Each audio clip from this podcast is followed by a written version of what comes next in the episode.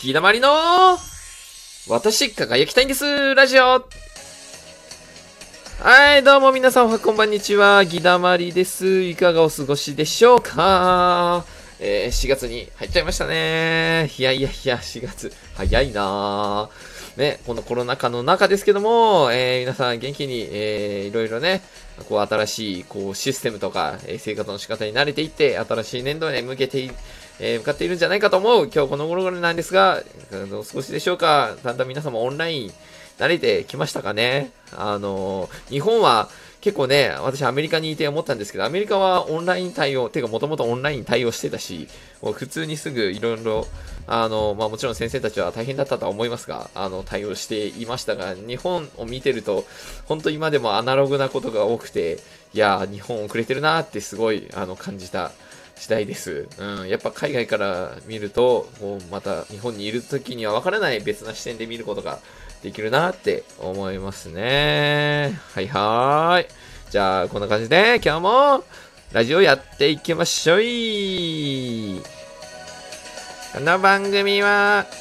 ご覧のスポンサーもありませんけど、こんな感じで送っています。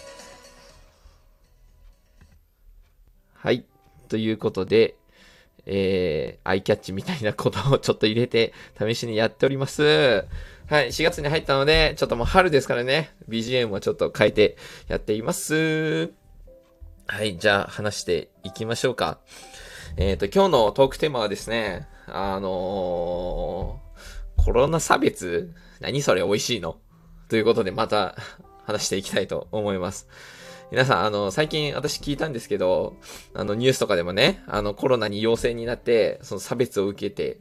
本当に大変な目に遭った人がいるっていうことをニュースで見ました。あのーまあ、まず、もし、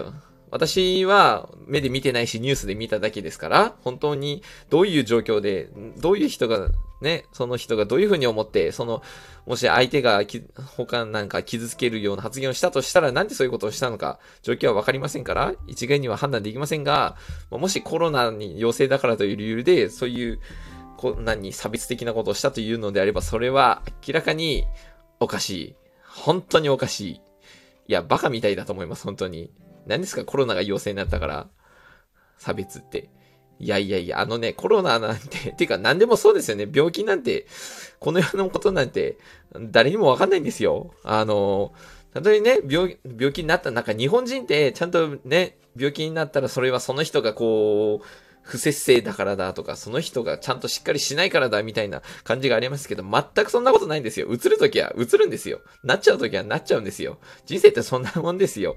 なのにそれをね、じゃあ自分がなったとき、じゃあどうすんだっていう話ですし、ね、他人がなったからなんかこう、よくわかんない感じで恐れて差別するっていうのは、本当にバカみたいだと思います。本当に。あの、てか差別っていうのは、あの、つまり人、その人を恐れてるってことですよね。何かを恐れてるから、そうやって、退けよう、排他的になるっていうわけですよ。じゃあ何、なんで恐れてるかって言ったら、わからないわけですよね。その正体がわからない、自分にどんな影響を及ぼすかわからない。つまり、その人も、差別する人は、怖がってるんですよ。だから差別するんだと私は思います。あのー私、アメリカにいて、うん、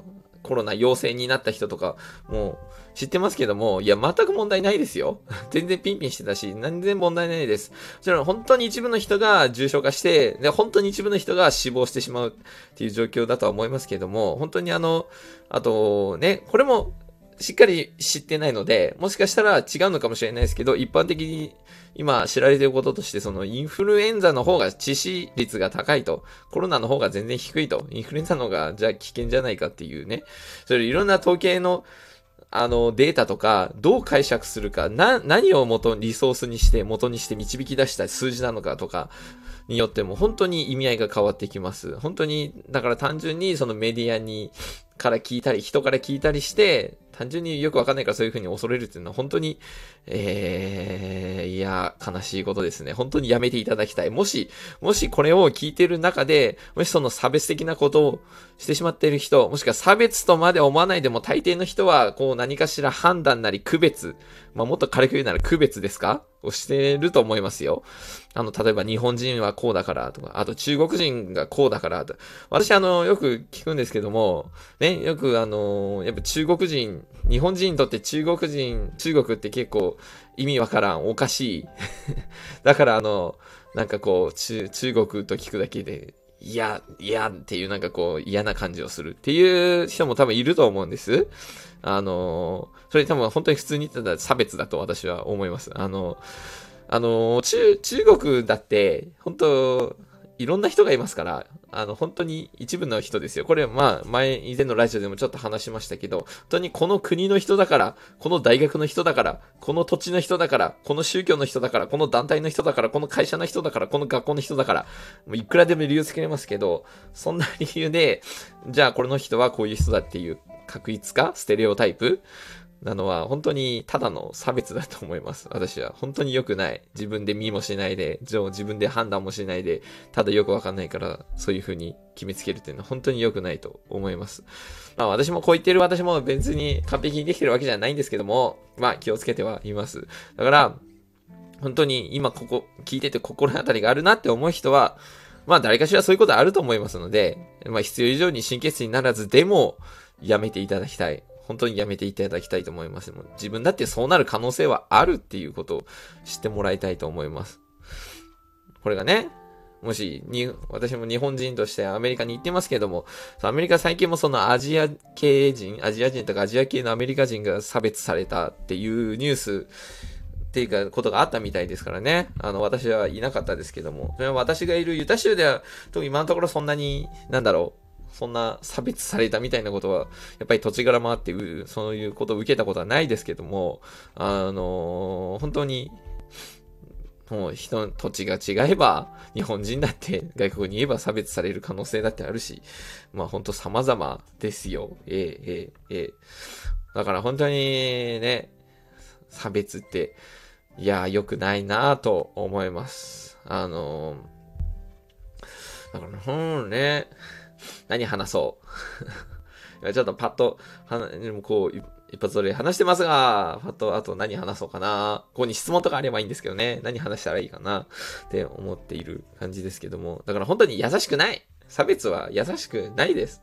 なんでそんな優しくないことができるんですかね？本当に。じゃあ、あの、こう無意識にとか、自分の育ってきた家庭環境とか価値観のゆえに、無意識にそうやってしまっている相手が、それを差別だと捉えたとか、悲しい風に捉えた、ネガティブに捉えたとか、そういうことはあると思いますよ。みんな人間なんだから、それはあると思いますけども。でも、も、もしその人がそれが差別だと分かってやっているなら、それは意味わからないことですよね。わかんないからやるのかな何なんでしょうね、あれ。そう、本当に。なんか自分、自分がそういう、ね、相手の身になって考えられないからするんでしょうね。本当に。いやー、本当に。まあ、判断、私たちは判断して生きていかなきゃいけないですが、でも差別はよくありませんね。本当に。やめていただきたいって思います。あまあ幸いにも、私はそのようなことあんまり受けてきませんでしたが、でも、多分、日本人は結構ね、そういうのをしやすいんじゃないかなと思う。って思うのもこれもちょっと区別かもしれませんね。うん、結構やっぱ国、国柄とかじゃなくて本当人によります。みんなどこの人さえ、人、何？どんな人もそういうことはしてしまってる時があると思いますね。あの、逆の意味で言えば、ちょっと最近ないですけども、一時期その日本、日本、こんだけすごいんだぞってっていう番組すごい流行ってましたよね。なんかこれを俗に日本来産番組っていうらしいんですけど、あの、まあ私ああいう番組好きでしたよ。日本が、わあすごいな、日本人として誇らしいなっていう、あの日本人、あと愛国心もないですよね。本当に、なんか教教育的にね、戦争がこうだったからとか、なんかいろんなね、理由があって、全然学校でもそういうの教えないですけど、愛国心は私大事だと思うので、だから日本がどれ、自信持つことは大事だと思います。どれだけ日本人が頑張ってきて、今のこうね、状態を築き上げてきたりしてるのかって知ることは大事だし、あのー、日本がすごい部分もたくさんありますから、それをすることは本当に大事だと思います。ですが、まあ、必要以上に日本がすごいことをあげつらうのも良くないですよね。日本が世界一って意味。あのーもちろん一部の外国人は日本のこと大好きですけども、ほとんどの人は日本 別にその普通です。で、日本のこと知らない人さえいますからね。このご時世でも、この時代でも。はい。日本がどこにあるのか、どんな国なのかわからないって人もたくさん、私、ユータでもたくさん、あの、会ってきています。だから、先進国だけど、日本先進国で、いろいろすごいんだぞって、確かにすごいんだけど、知らないことだってあるし、だから、日本人だって他国のこと全然知らないじゃないですか。だから、それと同じなんですよ。別に海、海外から見たら日本が一番かって言ったら、別にそういうわけでもなかったりしますよね。でも少なくとも日日本人にとってはすごいいいんだと思います。私も日本大好きだし、日本人として生まれたことは本当に祝福だと思ってるし、感謝しています。こんなね、恵まれた環境に生まれて。まあその分責任もありますから、大変なこともたくさんあるし、あのー、期待されることもたくさんあるわけですけどね。うん。っていう感じ。もう今日は本当に雑談みたいな感じになったな。はーい。っていう感じですね。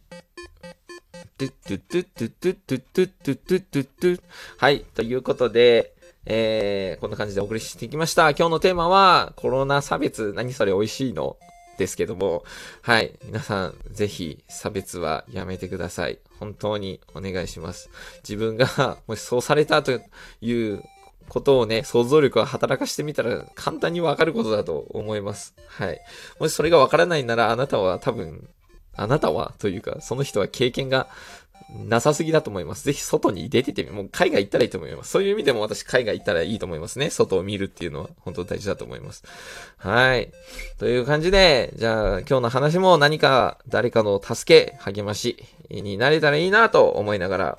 話しました